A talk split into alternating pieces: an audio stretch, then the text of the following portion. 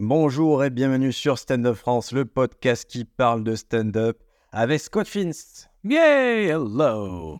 Je m'appelle Briac et cette semaine, j'ai sorti un livre, le guide ultime du stand-up, du rire à la réussite, disponible sur Amazon et uniquement sur Amazon. Et je suis trop content de pouvoir en parler dans le podcast. Et franchement, c'est le guide ultime. Voilà, c'est ultime. C'est le bon mot parce qu'il y a beaucoup de gens qui ont la prétention de dire ouais, ultime, mais là, c'est t'as qu'à regarder le, le- le- la table des matières et tu dis oh putain.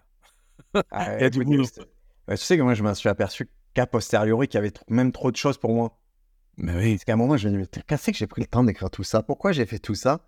Et j'ai la table des matières d'un autre livre qui était dans ma tête, qui était la version encore plus hardcore, la version avancée de ça. Et elle est dans un coin de ma tête pour un jour où il y a un autre confinement, je l'écrirai notre confinement. bah oui, et oui. Et bon, le, truc, moi qui bon, on va en parler de ce que de ce, que- ce qu'il y a dedans, mais euh, un truc que j'ai apprécié en, en- en- en- en voyant le livre, c'est il y a très peu de développement personnel. Genre, euh, très peu de suis ton rêve, machin. Parce qu'il y a des gens qui foutent. C'est le livre, c'est ça. Mais j'aurais pu, en fait, ce jeu, à un moment, il, a- il y a- il a été évoqué en partie avec les éditeurs, le fait de faire une version ramassée du livre, basée sur tu vas réussir grâce à moi. je sais pas ce que Ah ouais. Et ça pourrait être un autre livre, une version euh, très épurée où je t'apprends 10 étapes à t'épanouir toi-même en faisant du stand-up. Mais oui. Ah là là, Ah, le pire, c'est que j'y crois. J'y crois en tant que personne, je crois que le stand-up, ça peut t'aider dans la vie, c'est trop cool. Ouais. Mais c'est pas ça, je voulais pas que ce livre ce soit ça, je voulais le livre dont moi j'avais besoin quand j'ai commencé. Mais oui, mais oui, mais oui. Mais c'est tout à fait ça. Et il, complète les lacunes qui ont des, déjà des deux livres que j'ai traduits. euh, Il y a des trucs qui manquent. Il y a un autre que j'ai traduit mais qui n'a pas été publié. Bon, euh, et il y a des trucs dans C'est lequel que tu as traduit qui a pas été C'est le How to Write Funny de Scott Ah, tiens, Dickers. J'en parlais avec euh, Elodie Arnaud là, qui me demandait si je l'avais lu. Et moi, je connaissais que le premier, mais il y en a eu cinq de ces livres-là. Il y en a eu trois. Et Euh, moi que je connaisse, trois. Euh, et euh, Scott Dickers, il fait des cours aussi. Donc euh, oui, il fait, il fait trois. J'ai traduit le premier. Et, euh, mais il attend, euh, je ne sais pas ce qu'il attend. Je, je, de- je le relançais tous les six mois pour le publier. Mais il y a plein de trucs qui, qui sont dans ton livre qui sont là-dedans. Euh, et aussi euh, de, de How to Write Late Night Comedy de, de Joe Toplin. Ok. Voilà, où il parle de trucs et toi, tu en parles aussi. Et ça, franchement, c'est. Voilà, il faut, il faut le dire. Et je je pense que c'est pas du tout prétentieux. C'est un guide ultime. Ah, mais moi, je veux que tu le mettes à côté des trucs qui sont sortis, genre le guide presque complet du stand-up ou des trucs comme ça. Je veux qu'il le déchire. Je veux qu'il Ah oui, c'est ça.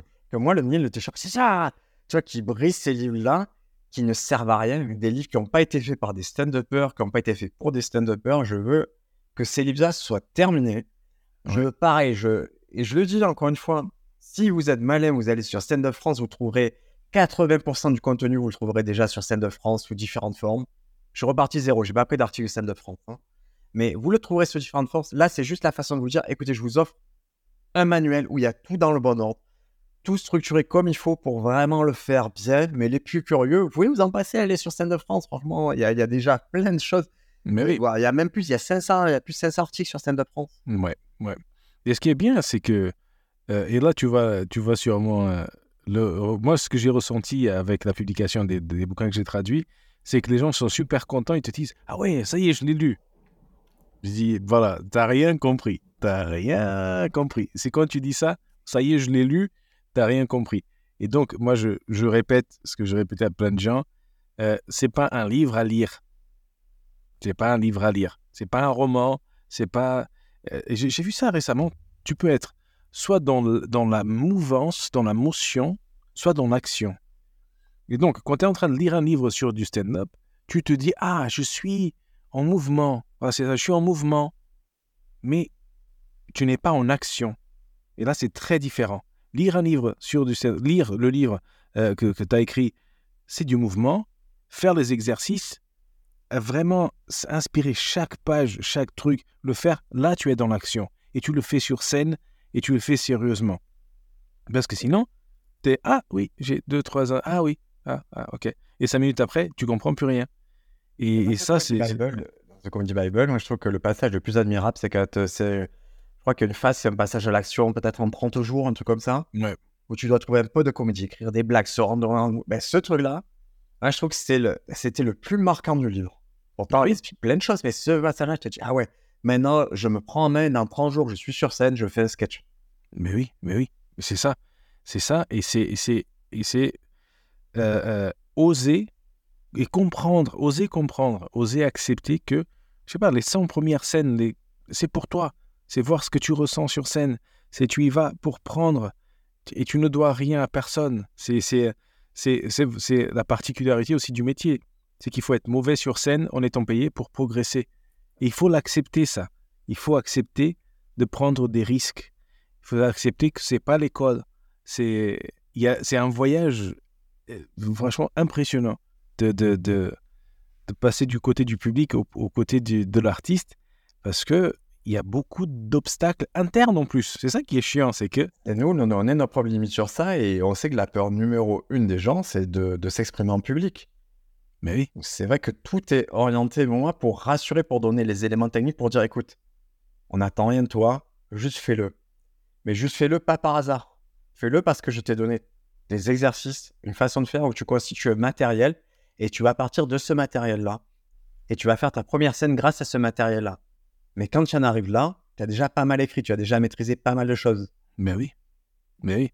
Et, surtout, euh, euh, moi, si j'ai un conseil, bon, moi, ce que j'ai fait, moi, c'était, j'ai posé dans le monde l'intention, on dirait que je suis un gourou, euh, d'écrire. Je me suis inscrit sur Fiverr, je dit, allez, j'écris des blagues. Et j'ai dit, j'écris des blagues. Voilà. Parce que tout seul, je ne me sentais pas de la discipline de le faire. Et ben, peu à peu, c'est venu. Et des gens m'ont commandé des blagues, etc. Et donc, tu te forces à, à, appliquer les choses que tu apprends. Donc, chacun aura sa stratégie. Euh, mais les gens que j'ai vus, souvent, c'est, on mélange tout. On mélange, peu, peu comme quand en entreprise, il y a le, comptable qui vient présenter les comptes de l'entreprise, je sais pas quoi, et dans sa tête, plus il y a de tableaux, plus il y a de chiffres sur, la, sur le PowerPoint, plus il y a de, de, de, texte, plus il montre qu'il a travaillé. Mais c'est pas ça qu'on veut.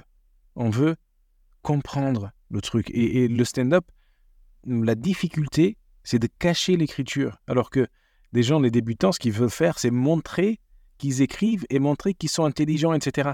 Alors que ce qu'on veut, c'est cacher. Et quand c'est tellement bien fait, c'est tellement parfait et épuré, quand tu entends Dave Chappelle parler, tu dis Ah ouais, non, le mec. c'est bah, qui parle. ouais, bah, souvent, le truc qu'on nous demande, c'est euh, en fin de scène, c'est Mais vous écrivez des choses ou c'est tout improvisé? Et ah, je me dis Ok, j'ai atteint le, niveau que je voulais parce que. C'est un compliment. Ouais. Et alors, comment on fait pour ce livre? Alors, quel est le. Comment, comment s'y prendre avec ce livre? Alors, ce livre, c'est pas dur. Ce livre, je l'ai construit en quatre parties très distinctes. Euh, première partie, c'est l'écriture. Parce que je, me suis aperçu, et c'est vrai que c'est. Si je devais redonner des cours en live, peut-être je ne le ferais pas dans ce sens-là. Peut-être, tu vois, j'aurais développé une méthode, mais je me dis, quand même, c'est ce qui a réussi à tous mes élèves, c'est comprendre la base d'une blague. Pourquoi une blague est une blague? Ouais. C'est quoi et parce que après, je ne vais, je pose les bases pour pouvoir leur parler de ça après, pouvoir rebondir avec ça. Si tu ne comprends pas le début du livre, si tu sautes au début du livre, tu n'as pas ça, tu ne peux pas aller au milieu du livre parce que c'est toujours les mêmes choses qui reviennent et il y a beaucoup de schémas et c'est souvent le même schéma qui est un peu modifié. Parce que prémisse en punchline, ben pour moi, ce sont des ingrédients indispensables du stand-up. Et, et tout ça, je, je dis, tu me dis, il y a des choses que tu as retrouvées d'autres livres et tout clairement, je les ai pas inventés. Je suis allé, je me suis documenté, j'ai pris tous les livres que je connaissais, toutes, euh, tous les articles que je connaissais des autres écoles et tout.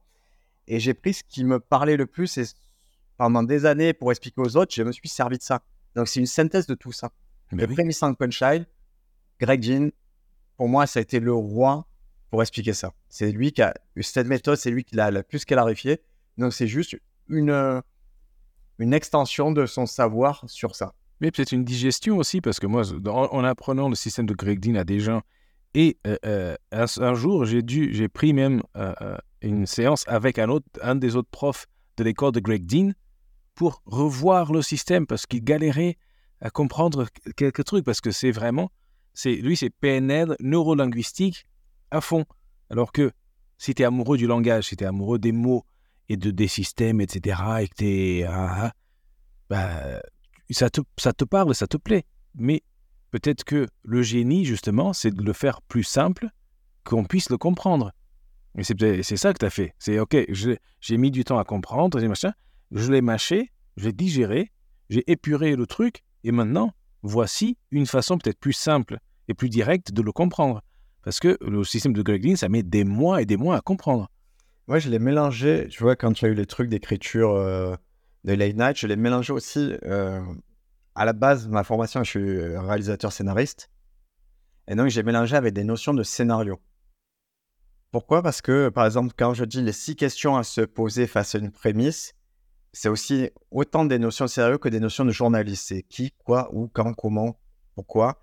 Et c'est des choses de clarté. C'est juste, je veux les gens, ils aient toujours des éléments de clarté, se disent, OK, je fais ça pour ça. J'ai pris des décisions, elles sont bonnes ou sont mauvaises, je pourrais en changer, mais je réponds à des questions clairement. Mmh. Ouais. C'est en fait, euh, simplifié. Ouais, des fois, il y a un truc pour corriger une blague, par exemple. C'est un truc tout bête, mais quand une blague marchote un peu, ou elle n'était pas très claire, des fois, tu as des blagues justement de qui, de quoi, de où, de comment. Et donc, tu as la prémisse. Si la prémisse, c'est qui, la punch, c'est qui. Tu vois Ou c'est où, c'est quoi. Et des fois, on mélange les choses. Et justement, voilà, c'est se prendre. Mais, ce qui est inspirant là-dedans, c'est que ça n'a plus de fin. Moi, j'ai commencé justement avec euh, sur Stand Up France. Je dis ça, ok, à la fin de, du livre, il ah, c'est pour aller plus loin, lis ça, lis ça, et tu te retrouves avec comment écrire des scénarios, avec euh, euh, Aristote, avec la structure dramatique, le héros aux mille visages. Mais ça n'en finit jamais. Mais peut-être qu'on n'a pas besoin de... Le rire en tant que... Tu vois, il y a eu des essais sur le rire, il y a eu de la philosophie.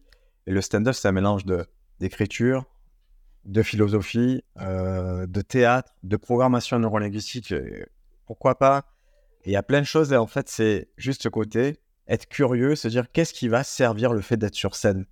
Ouais.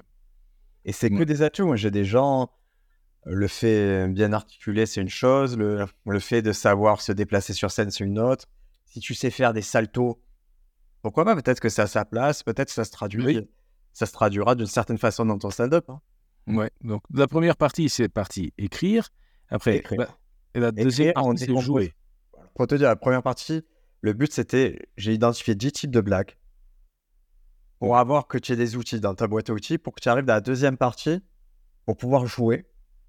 Et, et dès la deuxième partie, en fait, tu as déjà ton sketch en réalité, tu as déjà ton sketch, les, les bases de ton sketch. Et quand c'est joué, j'ai pas envie de dire, si j'avais pas à ce côté, oui, quand vous irez dans open mic, j'ai dit non, là, là, il faut. Le début de, jouer, c'est inscrivez-vous à un open mic. Il n'y a que comme ça qu'on va y arriver. Inscrivez-vous à un open mic. Je vous donne quelques astuces pour y arriver, mais il faut s'inscrire à un open mic. Ouais. Il faut que tu ouais. Il faut savoir de quoi on parle. Parce que sinon, tu peux, intellectuellement, tu le comprends très bien, mais euh, voilà, j'ai eu un élève qui est venu me voir avec un spectacle déjà écrit. Il n'avait jamais joué. Je dis, bonjour. Voilà, oui, jouer, aller voir. Euh, déjà, se connaître sur scène. Parce que tu peux être quelqu'un qui, qui, euh, qui, a, qui est tétanisé, qui a besoin d'un texte et de s'accrocher, ou au contraire, tu es, tu es beaucoup dans la relation avec les gens et tu veux interagir et tu veux... Voilà. Donc oui, allez jouer, allez comprendre qui vous êtes sur scène et qu'est-ce que ça vous fait parce que ça peut, oui, ça peut t'économiser toute la lecture du reste du livre. tu fais un open mic, tu dis, ah non, non, c'est pas pour moi. OK. Et quelqu'un disait, le meilleur conseil que tu peux donner à quelqu'un pour le stand-up, c'est ne fais pas de stand-up. Il y a beaucoup de douleur.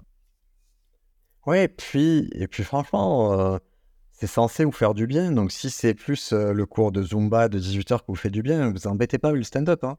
Ben oui, ben oui. On est assez nombreux, c'est pas grave. Et peut-être que ce qui ne correspond pas à 20 ans, à 30 ans, pouf, déclic, vous revenez dedans et vous êtes à fond. Ouais. Mais soyez indulgent envers, vous-même. Et, et dans cette partie jouée, j'essaie de me souvenir ce que c'était de commencer. Ouais. Et ça, je m'en suis souvenu facilement parce que j'avais, au moment d'écrire le livre, j'étais encore, je fréquentais encore pas mal mes élèves de l'époque. Et, donc, j'avais leurs problématiques. Je me disais, j'arrive pas à répéter. Tu vois, c'est bête répéter. Mais Greg Jean, je crois qu'il donne une méthode pour répéter. Ouais. En tout cas, il en parle dans son livre, mais, mais répéter, on ne l'adresse pas assez, mais il y a des vraies méthodes pour répéter, et répéter, c'est il faut se faire violence. Si vous n'avez pas une formation théâtrale, c'est pas évident. Si vous n'êtes pas, n'étiez pas un amoureux de l'école, euh, d'apprendre par cœur, il va falloir trouver votre méthode pour répéter. Et j'ai essayé de donner quelques pistes pour s'obliger à répéter d'une certaine façon qui est douce. Ouais. Ouais. Mais ça, c'est, c'est, c'est très important parce que euh, des, fois, quand tu fais ta première, tu as tellement d'adrénaline et ça se passe super bien. La deuxième, tu vas, as un peu moins, tu vas essayer de faire pareil et tu te casses la gueule. Et, justement, le répéter, si tu répètes pas du tout, ça t'oblige à être attentif à ce qui se passe. Donc, mais c'est, casse-gueule. Quand tu répètes un peu, et ça, ça se voit surtout, par exemple, quand tu fais une conférence TED, euh, il raconte il y a le, le- la vallée du bizarre. C'est que quand tu connais un peu ton, ton texte, mais pas tout à fait. Et donc, tu as des mouvements un peu mécaniques, des phrases qui c'est c'est pas naturel. Et donc, si seulement tu répétais un peu plus que ça, tu arriverais au, au- au seuil suivant où c'est tu peux faire ta vaisselle en faisant ton sketch, tu peux faire un créneau en le faisant, parce qu'il est vraiment à l'intérieur et il sait tout à fait euh, il, il a l'air naturel même si ça ne l'est pas. Et Et, la euh, mais mémorisation ne doit jamais être un souci dans ton sketch. La mémorisation, ça doit être un acquis. Et après, le reste, déplacer tout ça, ça peut être des soucis, des choses que tu rajoutes, que tu. Mais la mémorisation, on doit l'enlever, ce problème-là. Il faut jamais que ce soit un problème. Ouais, ouais. Et ça, et ça, ce sont des choses que, que, voilà, que tu peux, selon ton, ton, ta façon d'être sur scène, tu peux maîtriser. J'ai voyé un, un, truc d'un guitariste très connu, Van Halen ou un gars comme ça, qui allait prendre des cours avec un autre guitariste. Et il lui a dit, OK, pour la semaine prochaine, tu vas prendre toutes les notes dans le, sur, possibles dans la guitare. Et lui dit, ouais, ouais, d'accord. Il arrive au cours suivant, il n'avait pas appris. Le mec a dit, OK, bon, bah, salut, à la semaine prochaine. Et là, c'est- ça, c'est la base. Tu veux faire de la guitare, on te dit, apprends chaque case, chaque corde, chaque note. Tu peux le faire. C'est du travail. Mais voilà, ça paye. Donc, et après, tu as amélioré. Amélioré. Quand est-ce qu'on passe à cette phase? Améliorer, c'est quand tu as déjà joué. En fait, je me dis, une fois que tu as écrit jouer, qu'est-ce qu'on fait? Qu'est-ce qu'on fait de ça? Comment C'est quoi l'étape d'après? Et améliorer, c'est la, c'est la partie sur laquelle j'ai le plus d'expertise, dans le sens où maintenant, quand j'interviens sur les spectacles des gens, parce que je donne plus de cours individuels, je fais plus ce niveau-là, j'interviens plus sur la mise en scène et sur l'écriture pour des gens plus confirmés. Il y a soit tu arrives directement avec l'amélioration de texte, tu, tu modifies le texte de la personne en accord avec elle et ça l'améliore. Soit tu fais ça et en plus, tu lui donnes les clés pour en permanence elle-même s'améliorer. Hmm.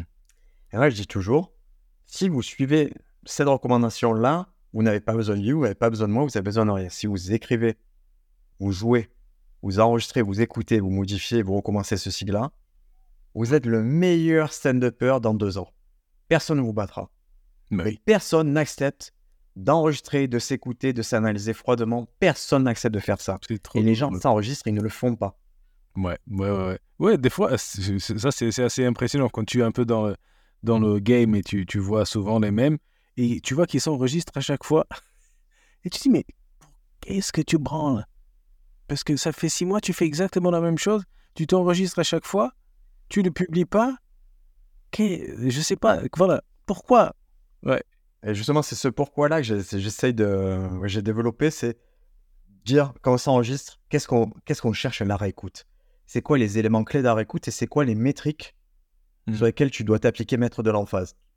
Par exemple, le rire par minute, ouais, c'est une notion qui m'est très chère. C'est vraiment, c'est combien de rires tu obtiens par minute. C'est très mathématique. Ça, ça se mesure. Mais Ouais. pour ça, il faut avoir une analyse froide. Ouais, je- les artistes avec lesquels je collabore, ils prennent des, ils ont des grilles et on coche le nombre de rires qu'ils ont par minute et on voit si mathématiquement on a un souci. C'est-à-dire que les, la scène, pour moi, la scène, ce n'est pas une béquille de l'écriture. Mm. C'est-à-dire que les soucis que tu auras à l'écriture, tu vas les retrouver, ils vont se reproduire sur scène. Mm. Donc on doit nous-mêmes pouvoir analyser d'un texte où c'est qu'on attendait des effets comiques et est-ce qu'on est encore dans le clou des rires par minute qu'on attendait. Ben oui. Ben oui, c'est- implacable. Et en plus, plus vite tu passes, tu, tu, tu, tu oublies cet ego. Euh, euh, c'est un peu comme, comme euh, le cuisinier, genre, c'était un film, quoi. Et, et il voit le, le chef, le chef étoilé, voit quelqu'un mettre du cèdre. Et genre, l'affront total. Mais comment osez-vous mettre du cèdre sur quelque chose que j'ai fait moi? Alors que dans, dans le stand-up, c'est toi, le chef étoilé, Et c'est toi qui dois mettre ou enlever du sel ou ajuster, ta recette. Et il n'y a rien. C'est ça qui est, qui, est, qui est paradoxal. Rien ne montre que tu es sérieux dans ton métier que justement cette recherche de perfection, d'amélioration. C'est ça. Tu es artiste, mais tu es aussi artisan. Et, on le voit, les artisans, des gens qui arrivent avec un petit 5 minutes, ils font ça tout le temps, ils ont des petits rires, ils restent comme ça. Ok, super. Mais les artistes, c'est des gens qui cherchent autre chose et qui prennent des risques finalement. Et l'amélioration, ça passe par ces, ces métriques-là. Et après, c'est je donne les clés aussi pour, ok, vous êtes un palier. Maintenant, si vous voulez franchir le prochain palier, il va falloir rajouter ces éléments-là. Et vous n'allez pas pouvoir vous en passer de rajouter ces éléments-là. Et c'est toujours c'est toujours un élément en expansion et un élément où on enlève des choses. Mais oui. je parle d'enlever des choses, c'est tendre vers un minimalisme comique, c'est-à-dire on enlève tout le gras, tout ce qui ne sert pas à la blague, on va l'enlever. Et quand je parle détente, c'est une situation, elle peut toujours être mieux exploitée. Oui. C'est, c'est le cas avec ce que j'appelle des survannes, des. Euh, comment on appelle ça Il y a des tags, il y a des, tags. Des tags, c'est-à-dire une blague comment on va la milquer, comment on va l'essorer un maximum pour en tirer le jus. Et ça, c'est un truc, je ne peux pas te l'expliquer si tu n'écris pas des blagues, si tu n'as pas déjà joué. Et bah quand tu as déjà joué, là, je peux te dire, hé, mon ami, il y a encore de la place. Et je le prouve souvent avec des exercices où dans l'exercice, on prend des blagues connues et je dis, est-ce qu'il n'y avait pas encore la place pour ajouter un peu des choses là? Bah oui. Mais souvent, c'est magique quand des gens le font sans faire exprès ou, je sais pas, ils ont une énergie particulière ce jour-là ils le font, ils rajoutent un truc, et là, bam et, des fois, ils sont là surpris, genre, waouh, je m'attendais pas à ça. Et, et euh, mais ça, c'est cool, oui, parce que, euh, pareil, tu peux pas comprendre l'intérêt de corriger une blague si tu n'as pas fait la même blague dix fois, et, et ça t'a frustré parce que ça, c'est pas encore bien, ou ça n'a pas rigolé, ou quoi. Et donc, oui, c'est vraiment, c'est pas un livre à lire, c'est un livre à, à vivre quelque part. Waouh. À vivre et il y a aussi, j'ai donné des directions pour le futur, c'est-à-dire je, je sens le stand-up vers où il va, je peux l'analyser après ces dernières années. Et il y a aussi vraiment une partie du livre qui est consacrée à, à des choses qui me semblent positives et qui semblent indispensables à répéter dans le stand-up, c'est-à-dire ne soyez pas la victime de vos blagues, ne faites pas un stand-up qui vous abîme. Mmh. soyez positif, si vous comptez faire ça 10 ans, et il y a un stand-up qui vous fasse grandir, avec lequel vous grandissez, les spectateurs grandissent avec vous. Et ouais une notion qui est très importante, c'est être intéressant, c'est plus fort qu'être drôle. Ben oui, ben oui, la marque, la marque, ça c'est... Voilà, on vient pas voir un Mirabel pour voir les blagues de Mirabel, on s'en fout des blagues. On vient le voir lui. C'est ça, quand tu arrives à, à, Mais ça, c'est un sacré boulot de d'acceptation de soi, euh, de, de... Ouais, il y a, pouf, des vulnérabilités. Parce que moi, on me demande souvent, ah, comment je dois faire mon personnage sur scène? Ben, tu ne peux être que ton personnage sur scène. Mais qu'est-ce que tu vas faire? Ah, je, vais être blasé. Et on a fait une soirée, c'était drôle, avec quatre. on était cinq et quatre jouaient le blasé. Et après, justement, une copine, elle, elle dit Ah oui, non, c'est vrai que c'est être blasé, c'est sympa. Mais quand tu es le quatrième de la soirée à, jouer le blasé, c'est. Ouais, non, ça. Ouais. Alors qu'elle est très drôle, juste spontanément.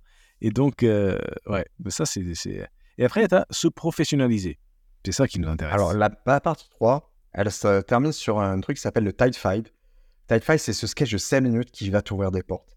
C'est ce sketch que tu travailles en permanence, que tant pis si tout le monde l'a entendu 100 fois, c'est ce sketch que tu veux améliorer et, et essorer en rire. C'est ce sketch sur lequel tu vas avoir 100 rire.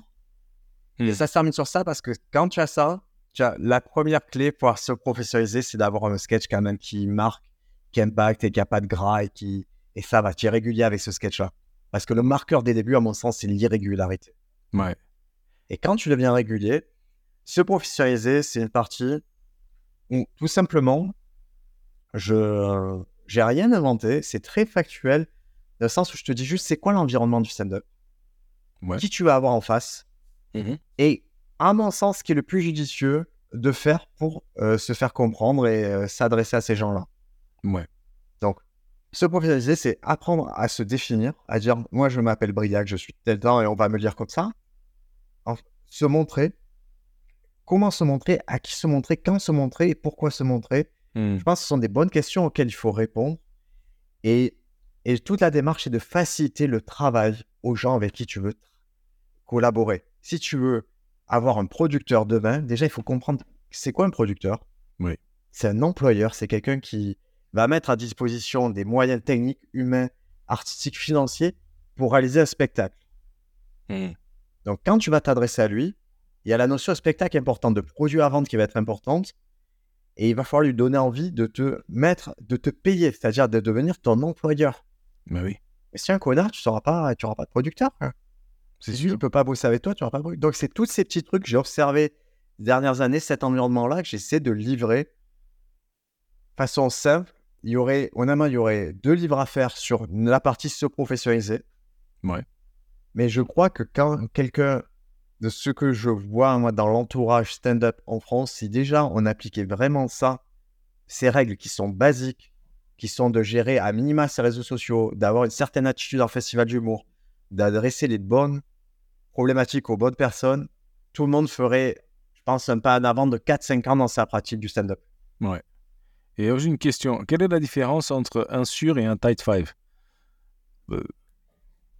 Type 5, c'est montre pour moi. Ouais. Type-. Non, mais euh, comment te dire, euh, quand les gens font du sur, en fait, c'est Je vais faire sûr, mon sur et tu entends mon sur, c'est de la merde. C'est l'exigence. Ouais, mais le truc, c'est que c'est c'est quoi En fait, il est- on a du mal à comprendre qu'il y a une différence entre faire rire, faire beaucoup rire et faire énormément rire. Ouais. Et ça, ce sont trois mondes différents. Et c'est très dur de mettre le doigt sur la jambe. Oui, tu étais drôle ce soir, mais tu n'étais pas plus drôle que les autres. Ah oui. Tant que toi, tu n'as pas été le mec le plus drôle, tant que tu t'es pas fait éteindre par quelqu'un de beaucoup plus drôle, et il n'y a pas 100 000 personnes qui sont en capacité de t'éteindre aujourd'hui. Ouais. Mais passe, passe après un Edgar Rive, passe après un Bouddha ou quoi, tu te dis, aïe, aïe, aïe, tu as intérêt là à avoir un truc très puissant parce que eux, ils ont mis le truc très haut, ils ont monté la tente tellement haute que tu vas être jugé à l'orée de ce que eux ils ont fait. Les gens disent, et c'est ça l'humoriste. Bah oui. Tant que tu n'as pas confronté ça, c'est compliqué. Donc, un tight five, pour moi, c'est un très bon sketch où tu es sûr du 5 minutes. Et c'est pas déshonorant d'avoir en 2023 un tight five que tu juges bien et avoir en 2025 un tight five avec plus aucune blague du 2023. C'est normal, tu as évolué. Ton niveau de, de- dans deux ans, c'est pas le niveau de maintenant. Mhm. Et acceptons, tout, c'est un moment d'avoir voilà, un peu de faiblesse, un peu de. Ouais. Ouais. Et après, je vois qu'il y a plein de trucs, trucs à la fin, des recommandations, des spectacles à voir euh, sur Netflix. Bon, après, je sais pas s'ils y sont toujours, mais Prime Vidéo, les séries, tout ça. Donc, il y a énormément de trucs. Euh, c'est pas les ressources qui, qui manquent maintenant. Ouais, c'était pour montrer quand même que c'est un style de vie, le stand-up. Ouais. Et, et que moi, ça me sent suspect les gens qui disent je regarde jamais stand-up et tout, je fais stand-up, je fais non, ça marche pas comme ça. C'est un style de vie, il faut l'épouser, il faut épouser les codes, il faut. C'est une culture et c'est comme le skate. Et le skate, c'est une culture qui est. C'est un sport, c'est à la fois une culture urbaine, c'est à la fois une culture musicale. Le stand-up, c'est la même chose. Et je veux que les gens ils comprennent c'est cool de faire du stand-up, mais c'est un environnement qu'il faut comprendre et maîtriser pour vraiment en profiter pleinement. Ouais. Et voilà, et à la fin de la journée, je te jure, on m'enlève tout le stand-up, on me dit tu conserves les gens que tu as rencontrés, je fais ça me va. J'ai rencontré des gens trop drôles, des gens sympas, ça, c'est ça que je voulais. Ouais, mais ça, c'est, c'est... vrai que c'est, cool parce que quand tu es comédien, tu sais que des fois, ils sont cons, mais c'est là où tu es chez toi. C'est autour d'une table avec des stand-uppers. Même, même quand tu as fini la scène et tu aimes ces gens-là et, et tu les tacles, ils te taclent, machin, mais tu sais que tu, ressens de l'amour. Et ça, c'est, assez particulier parce que souvent, les gens qui font du stand-up sont fêlés, bah, comme tout le monde. Ils ont des trucs profonds et là, euh, euh, on, on se fout de ta gueule et tu apprécies parce que tu vois, l'autre a posé un regard sur toi. Il s'est moqué de toi quelque part, mais il te regarde et il t'aime. Et c'est pour ça qu'il le fait. Et c'est vraiment une communauté très, très chouette quand tu te donnes les moyens de rencontrer des gens qui te correspondent. Quoi. Bah, tu vois, c'est mon apport à la communauté, à ce que m'a donné le stand-up, c'est ce livre, Le guide ultime du stand-up, du rire à la réussite. Vous le trouvez sur Amazon. On va pas en parler plus parce que stand-up France, c'est la volonté, c'est de parler du stand-up en général. Il y a ce livre qui sort, j'en suis fier. Je suis content que Scott l'ait eu en avant-première. Ouais. Il a pu me faire des retours. Il m'a beaucoup aidé aussi sur la- l'aspect publication. Donc, c'est sur Amazon. Allez-y, si vous avez aimé le contenu gratuit du podcast, euh, ben, j'espère que vous avez préféré le contenu payant. Noël Merci, arrive. Scott. Noël arrive. Noël Ouais. arrive. Achetez pour vous, pour la famille, pour tout le monde. Merci beaucoup. Merci à vous. Ciao, ciao.